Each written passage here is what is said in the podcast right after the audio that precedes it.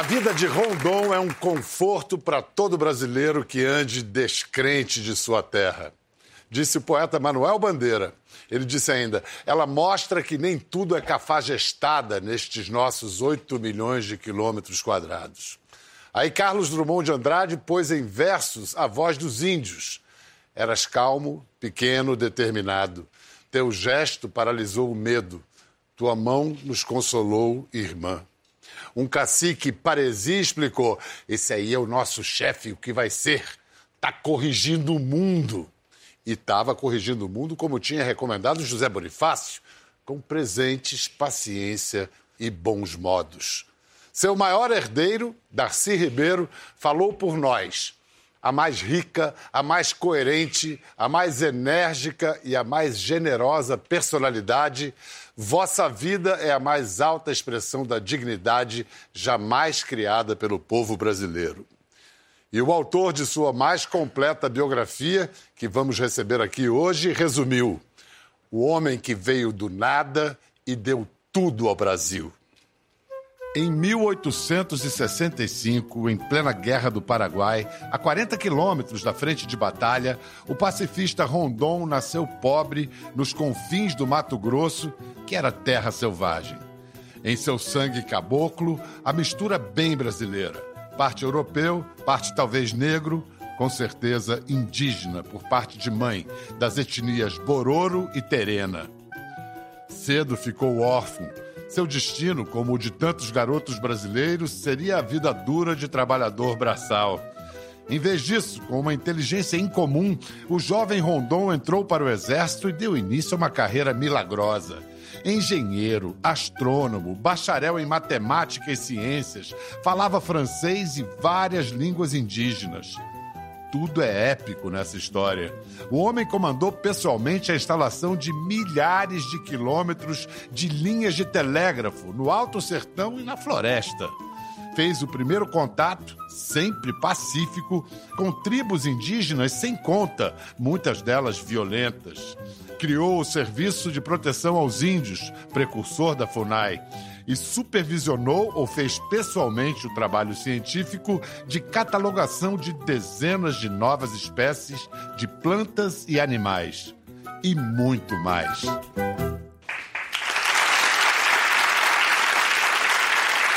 E muito mais mesmo.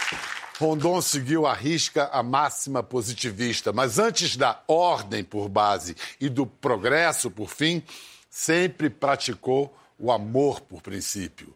Nunca, em nenhum tempo ou lugar, alguém foi tão radicalmente humano ao viver a letra seu lema, um lema espantoso e definitivo. Morrer se preciso for, matar nunca. Para celebrar Cândido Mariano da Silva Rondon, vamos conversar com seu biógrafo Larry Rutter bondosamente, muito simpático, diz: Ah, vocês resumiram um livro de 500 páginas. Mas nem de perto, gente. Esse livro aqui é uma riqueza. Vamos falar de várias coisas desse livro hoje, Rondon, uma biografia, e ainda vai ficar muita coisa eletrizante de fora. Antes de falar do livro, queria falar um pouquinho da sua relação com o Brasil, porque muita gente o conhece como correspondente da Newsweek, correspondente do New York Times, mas poucos casado com uma brasileira, filhas brasileiras americanas. Filhos, é. Filhos. Os, as duas coisas. Com as duas nacionalidades. É. Agora, vocês sabem que essa história de amor do Larry com o Brasil quase acaba mal em 2004, porque ele escreveu no New York Times que o então presidente Lula estava bebendo demais. E como que para comprovar a matéria do New York Times, o que que o Lula quis fazer? Não, é, é, é acabei é, quase é, sendo expulso do, do país, é, mas felizmente as instituições funcionaram como devem funcionar e baixou uma liminar e eu acabei ficando e aqui estou eu. É, é, de certa maneira, é um triste sintoma brasileiro que esse livro, que faz o reconhecimento maior a esse que muitos concordam foi o maior brasileiro da história, tinha que ter um gringo para escrever essa história. Não, é, é, que Rondon sempre me fascinou, desde a primeira vez que eu fui viajar na Amazônia. Eu, eu fui justamente a Porto Velho, no, Rondônia, é, capital é, no então Rondônia. território de Rondônia, é, né, em 78, 78. 78. ainda era território. É, e eu fui adentrando no território e foi difícil viajar naquela época. Então eu fiquei pensando, o Rondon passou por aqui em 1903? Puxa, que coisa impressionante. Quem né? era esse cara, né? É, quem era esse cara, é. né? É, é, com uma resistência física é, incrível. Eu queria, para atiçar a galera, a gente está vendo uma plateia, não só do outro lado da câmera, mas aqui hoje, de jovens. Então, para atiçar a curiosidade para ler o livro, que você narrasse alguns episódios que são. botam Indiana Jones no chinelo. Ah, sim. Não, é, é, verdade, gente. Não, vamos começar pela infância dele. Ok. Uma infância idílica no meio de nada lá em Mimoso. E essa infância? Bom, ele nasceu num lugar que é, está na, na, na, fronteira, digamos, entre o Pantanal e a Amazônia. Então, ele aprendeu cedo todas é, é, as artes é, e, e, talentos importantes para ser explorador. Aos seis anos, o que, que ele já sabia para se virar na, na floresta? Ah, já sabia nadar? Sim. É, caçar? É, pescar. Conhecia as ervas? As ervas, os animais, uh, uh, estilingue. Era um índio, né? Sim. Ou pelo menos era uma vida de Bom, ele se orgulhava de ser índio, uhum. né? Aí ele consegue, como ele demonstra uma inteligência fora do comum, ele vai para vai para Cuiabá, Sim. né? Estuda, mas quando ele termina todas as possibilidades de estudo, ele vai para a Academia Militar no Rio. Quem se torna o melhor amigo dele na Academia Militar? É, para mim isso foi uma grande novidade. É, mas o melhor amigo dele é, na escola militar foi Euclides da Cunha. Uh, os, os dois é, colaboraram numa revista literária. Aliás, o Rondon foi o primeiro editor do Euclides da Cunha. Sensacional. Ah, é, é, quem diria? Isso. A primeira expedição que tornou o Rondon famoso no Brasil todo foi ali no final da primeira década do século XX. E ele voltou em 1909, né? Ele sim, chegou. Sim. Ele levou uma, uma flechada no peito nessa, nessa é. expedição. É. Por que, que ele não morreu? Como ele não morreu? Porque o bandoleiro uh, o protegeu, né? E, e curiosamente... De, de couro? Foi sim, de couro, de couro, exatamente. É. E curiosamente, uh, o bandoleiro e a flecha ainda estão no museu uh, dedicado a Rondon, em Santo Ângelo, no interior de Rio Grande do Sul. E aí... E isso se prestava à lenda de que o Rondon... Era mais que um ser humano. Sim, sim. Quase divino. É, porque os Nambiquara vendo isso, ficaram é, é, é, com medo e foram embora. E a lenda se espalhou. Agora uma história dessa, dessa parte de Indiana Jones mesmo. No fim dessa expedição, com os seus homens todos exaustos, famintos, doentes, cheios de malária e coisa, eles tinham que chegar ao rio Papagaio, onde tinha umas canoas para esperar para eles irem embora, finalmente irem para casa. Quando eles chegaram lá, não tinha mais calor. Não tinha nada. E aí? É, bom, aí surgiu a coisa mais curiosa.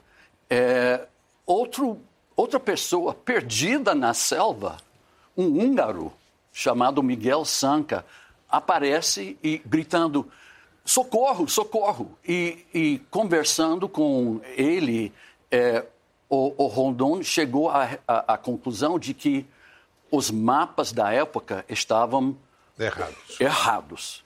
E, e, e muito errados. E eles estavam é, pelo menos 100, 120 quilômetros do rio Papagaio.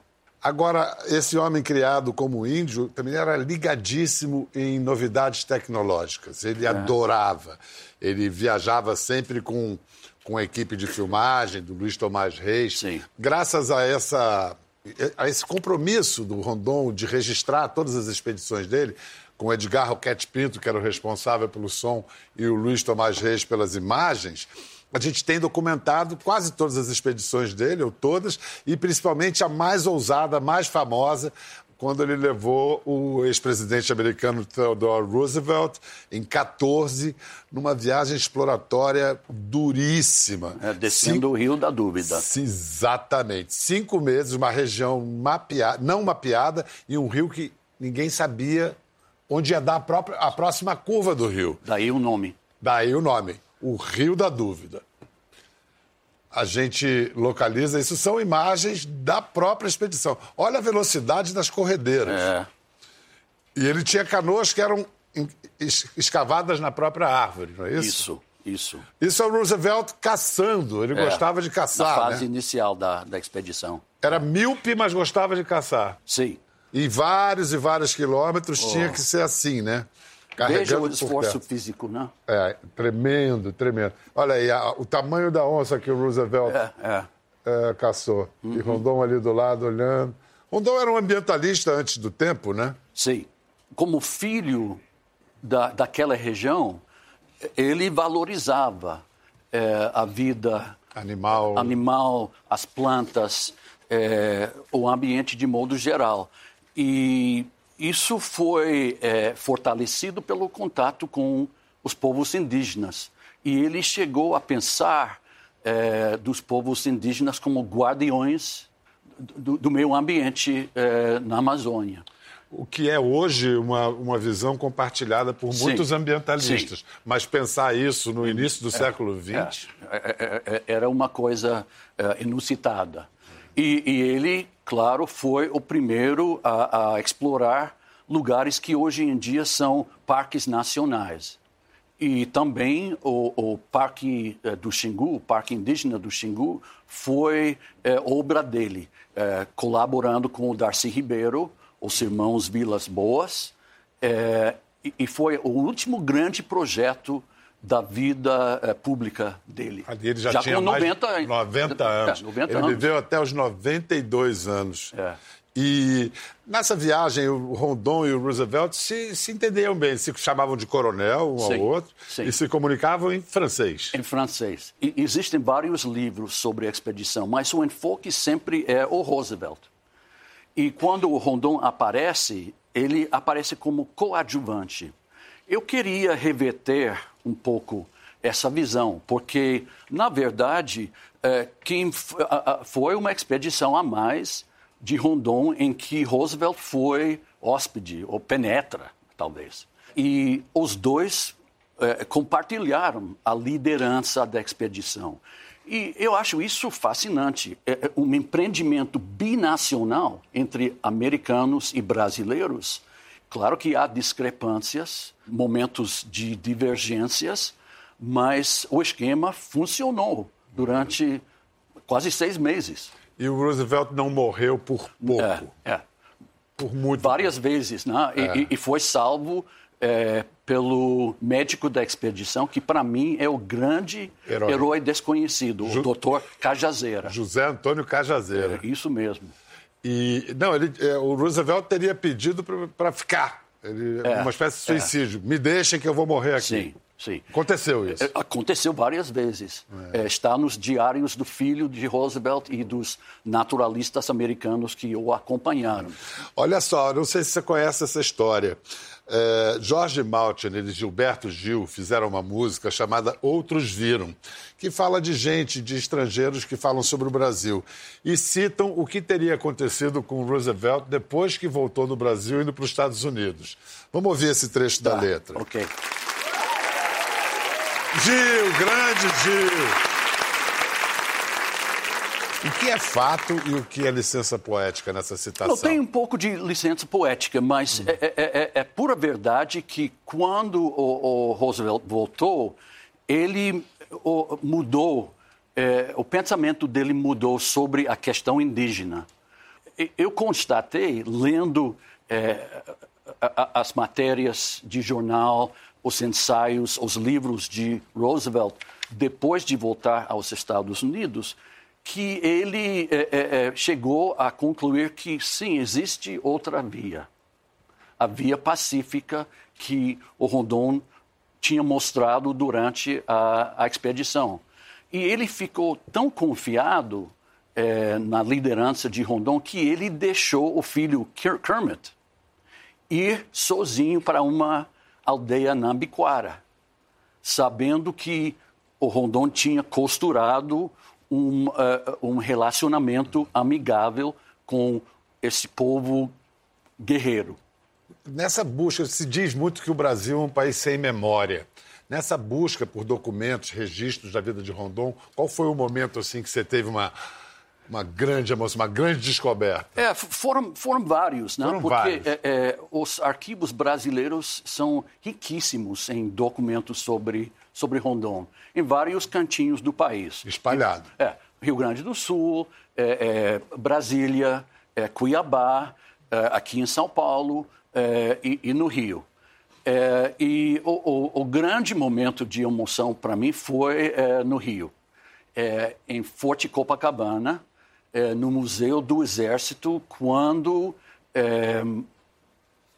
cheguei a ter acesso aos 65 anos de diários escritos por Rondon, de 1890 até 1955. Então, nesses diários, você vê o coração de, de Rondon, né? como ele está reagindo aos eventos ao redor, às personalidades eh, políticas, eh, a ausência dele da vida de família. Uhum. Eh, você vê o homem em carne e osso. E coração. É.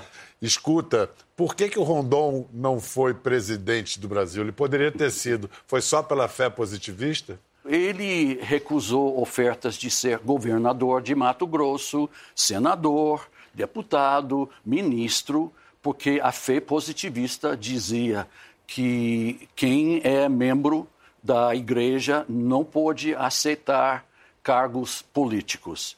Então, a, a, a, o enfoque dele sempre foi a nação o povo brasileiro. O que, que é que eu posso fazer para ajudar é, o país é, é, crescer e prosperar? O positivismo foi uma filosofia desenvolvida pelo Augusto Conte que queria reproduzir os mecanismos de uma igreja religiosa, sim, mas sim. sem ser religião. É. E a famosa máxima da igreja que é da positivista que é os mortos são cada os os vivos são cada vez mais governados pelos mortos. Sim, é, é, um, é, um, deles. Mas, mas, eu acho que para Rondon a, a frase mais importante também é, é positivista é viver para outrem. É, é, uma frase que aparece muito é, nos ensaios e nas declarações dele. Ou seja, for, é, Rondon é um homem abnegado, reto, é, grande patriota que vivia para a, a, grandeza do, do, país. Você considera ele o maior brasileiro? Olha, eu acho que como estrangeiro não cabe a mim. É, é, não, talvez ju, seja ju... melhor. O estrangeiro vê de fora, é mais não, imparcial. Claro que ele é um homem extraordinário, de qualidades impressionantes. e, e é, você falou do, do, Darcy Ribeiro, né? E aquela frase é, no, no, enterro de, de, de, Rondon. E ele está tocando numa verdade é, que ainda hoje é, tem, tem relevância. É. Né? Foi um grande homem, grande brasileiro, um dos maiores exploradores de todos os tempos e, com certeza, o mais importante explorador dos trópicos. Porque ele fez mais de 20 expedições é, e, e, percorreu, sei lá, 45 mil quilômetros. E por que isso não era reconhecido internacionalmente? Bom, é, no livro eu digo que foi por causa do racismo da época. Né? Na época, é, o grande manda-chuva da exploração foi a Sociedade Real Geográfica em Londres.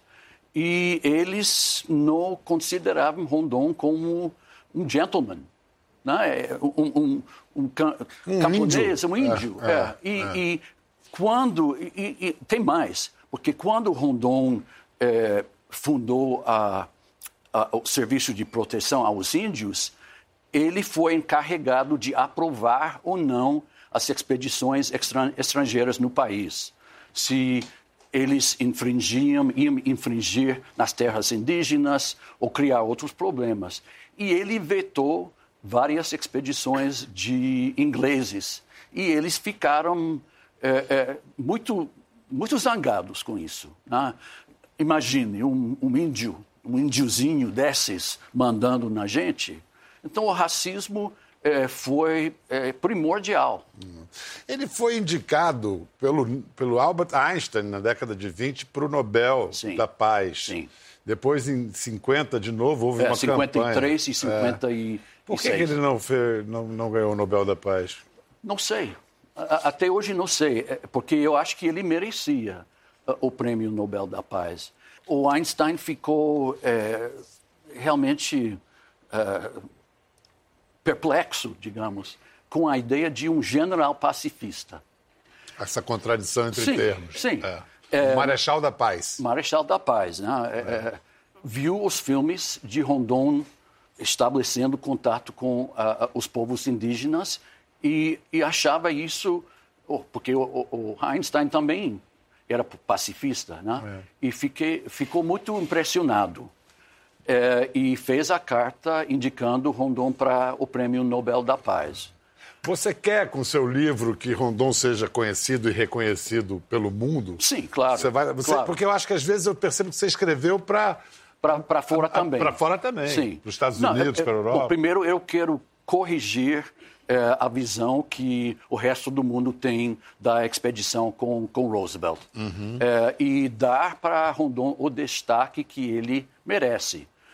E, além do. Bom, também, numa, numa época histórica em que valorizamos cada vez mais a tolerância e o multiculturalismo, puxa, o Rondon, ele é, é, é, encarna é. Os, os, valores mais importantes da, da nossa época. Mas, mesmo aqui no Brasil, existe mais de um Rondon. Durante a ditadura militar, o, o regime procurou fazer um Rondon heróico, patriota.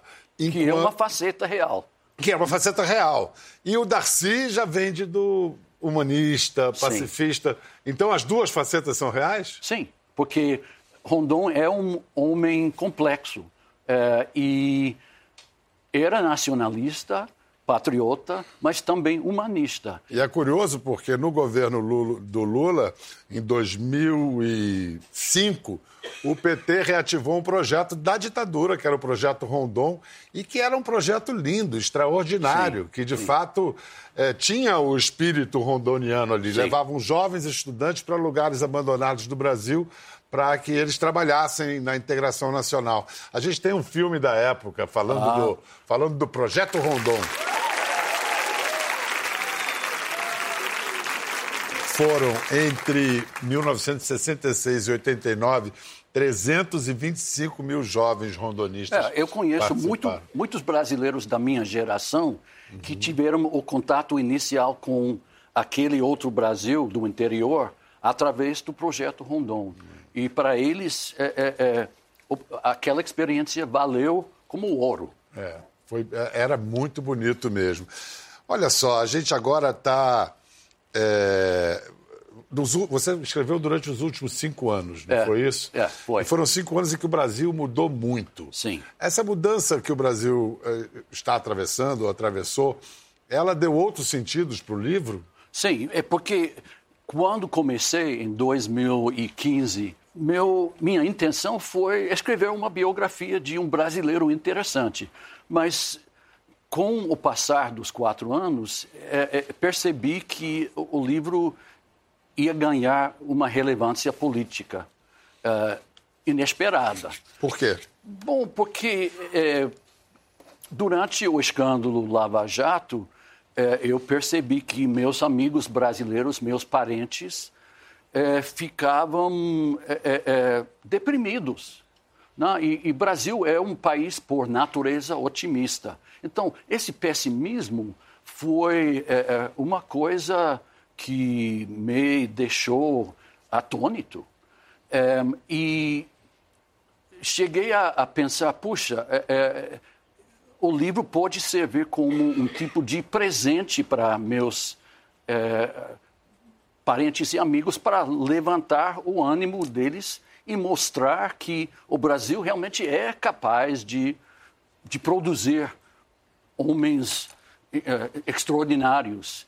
É, então, sim, ganhou aquela relevância. E, a, e agora é, estamos em outra etapa, outro momento político, e é, eu acho que vale a pena destacar os valores rondonianos. Um ex-militar está na presidência da República. Bolsonaro e Rondon têm alguma coisa em comum, além do fato de terem sido militares?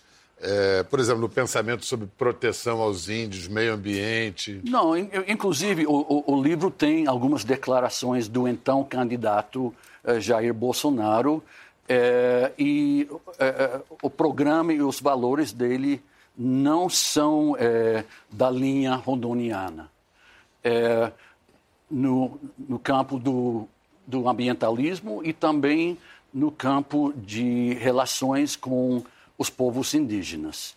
É, e vamos ver o que acontece. Mas é, eu gostaria de destacar que o Rondon serviu todos os presidentes da Primeira República, sem exceção, independentemente do, de, de que se ele acordava com eles ou não. Uhum. É, e com Getúlio, ele teve é, um, um, um, relacionamento muito conturbado, mas mesmo assim, ele trabalhou no, no Estado Novo é, como integrante do governo, porque ele achava sempre que o Brasil acima de tudo, acima do, do govern, o governante é eventual ele vai sair. A gente viu aquelas imagens do Rondon há pouco, foram imagens que também foram recuperadas e ampliadas pelo diretor Joel Pizzini, para o documentário que ele fez, Rio da Dúvida. Ele refez parte do trajeto pelo Rio da Dúvida da expedição Rondon Roosevelt. A gente vai saber mais dessa aventura, mostrar como ainda é uma aventura fazer isso em pleno século XXI. Logo depois de um rápido intervalo. A gente volta em instantes. Já estamos de volta! Estamos aqui nessa conversa sobre o grande Marechal Rondon, nosso brasileiro maior, com Larry Rotter, autor de Rondon, uma biografia. Então vamos incluir agora na conversa o diretor do documentário Rio da Dúvida. Por favor, aplaudam Joel Pizzini. Joel, você foi. Você é carioca, mas foi criado no Mato Grosso. Aí já, já vem uma identificação com o Rondon daí? Sim, Mato Grosso do Sul, então Mato Grosso. Uhum. É, fui criado e fui com seis meses de idade. A cegonha me levou muito cedo. E fui criado em Dourados até os 15 anos e morava perto de uma aldeia indígena, dos Guarani, Caiuá. Sei. E minha mãe, desde criança, vinha com essa história. Olha, Rondon, um grande brasileiro. Desde os sete anos de idade, ela, ela tinha lido é, Rondon Conta a Sua Vida, da Esther de Viveiros, e aquilo ficou sempre na minha. Mas depois entrei na universidade, confesso que eu tinha um enorme preconceito do Rondon. Que estava sob efeito ainda, né, da rebarba da ditadura, e tudo era Rondon, Rondonópolis, Rondônia, Projeto Rondon, então... É, com a ditadura ele virou estalta. É, exato, um monumento, né? Não é. tinha, é um mito que agora no filme eu procuro humanizar. E tem uma coisa incrível, o, o Glauber Rocha ficou muito famosa uma frase do Glauber Rocha já no último filme é. dele dizendo os cineastas brasileiros têm que rasgar as tabelas da Kodak, que elas não dão conta da luz dos trópicos. Sim. E olha o que, que aconteceu com o Rondon no início do século XX. Ele manda o Luiz Tomás Reis para Paris para quê? Ele vai encontrar lá os irmãos Lumière. Os próprios. Os próprios, em 1914. Não só para comprar equipamento, como para desenvolver um negativo especial, porque ele, ele já tinha experimentado um outro negativo que tinha na Casa de Paris, no Rio, e, e, a e, a luminosidade era baixa, um filme de baixa sensibilidade. E ele traz esse negativo que se chama Lumière Tropical, foi especialmente feito para o Rondon. Para aguentar a luz do nosso, Exatamente. do nosso sertão. É, e ele revelava ali na selva, né? não tinha como, então desenvolveu é. toda uma tecnologia própria para documentar as nações indígenas, que era o grande desejo do Rondon, né? divulgar nas cidades, no litoral. A... Ele tentou até ganhar dinheiro com esses filmes. Quando estava ruim para ele, ele foi é. para os Estados foi, Unidos. Foi, foi. Pra... Ele é, exibiu o filme na Broadway, né? Sim. 1918. O filme chamava Os Sertões. E acompanhando o próprio Roosevelt, Roosevelt né? É, Nas Roosevelt conferências, ajudou. ele tentou Sim. coprodução lá é. e tal. Ele tinha um projeto mesmo, um empreendedor. Mas a censura americana é, acabou com Exatamente. o projeto. Por que, que a censura americana acabou com o projeto? É. Porque os índios estavam nus, gente. Exatamente. Olha só. Você acredita nisso? É verdade. O país puritano. É. é. Agora, o que o Joel fez foi incrível, porque as imagens eram arranhadas e sempre no, no, no enquadramento, né? no quadro assim. E aí ele não só recuperou, como fez um cinemascope. É. Como é que você fez isso? É, foi uma experiência trocando ideias com com o Luiz Abramo, né, que é o fotógrafo que tem um olhar de artista plástico, neto do Lívio Abramo. Ele falou, Joel, a grandiosidade do Rondon precisa estar estampada, ainda mais que está dialogando com um americano. Sim. Então a gente fez um diálogo ele com o próprio cinema americano, aquela coisa épica do Rondon, e, e aí ele lançou esse desafio. A gente foi para pós-produção, e o problema era que os quadros de, dos, dos, registros mais antigos são quase quadrados, né? Uhum. E a gente tinha que buscar essa janela. Então, isso na pós-produção, a gente fez pequenos movimentos nas imagens para compensar essa perda de 20% da imagem que tem na hora que você faz essa adaptação. E o resultado ficou incrível, porque você percebeu né, que houve uma ruptura temporal. Né? A gente, quando foi filmar, a gente primeiro estudou o material de arquivo para depois realizar a ficção. Então a ficção que é coadjuvante. Não permite que ninguém mate um índio. É muito permitido esses filmes que tem uma dramaticidade, que tem uma luz e uma originalidade, né? E essa grandiosidade amazônica. É. E o Joel faz como no filme, ele, ele reconstitui. Né? Tem um, um, um Rondon, tem um Roosevelt. É.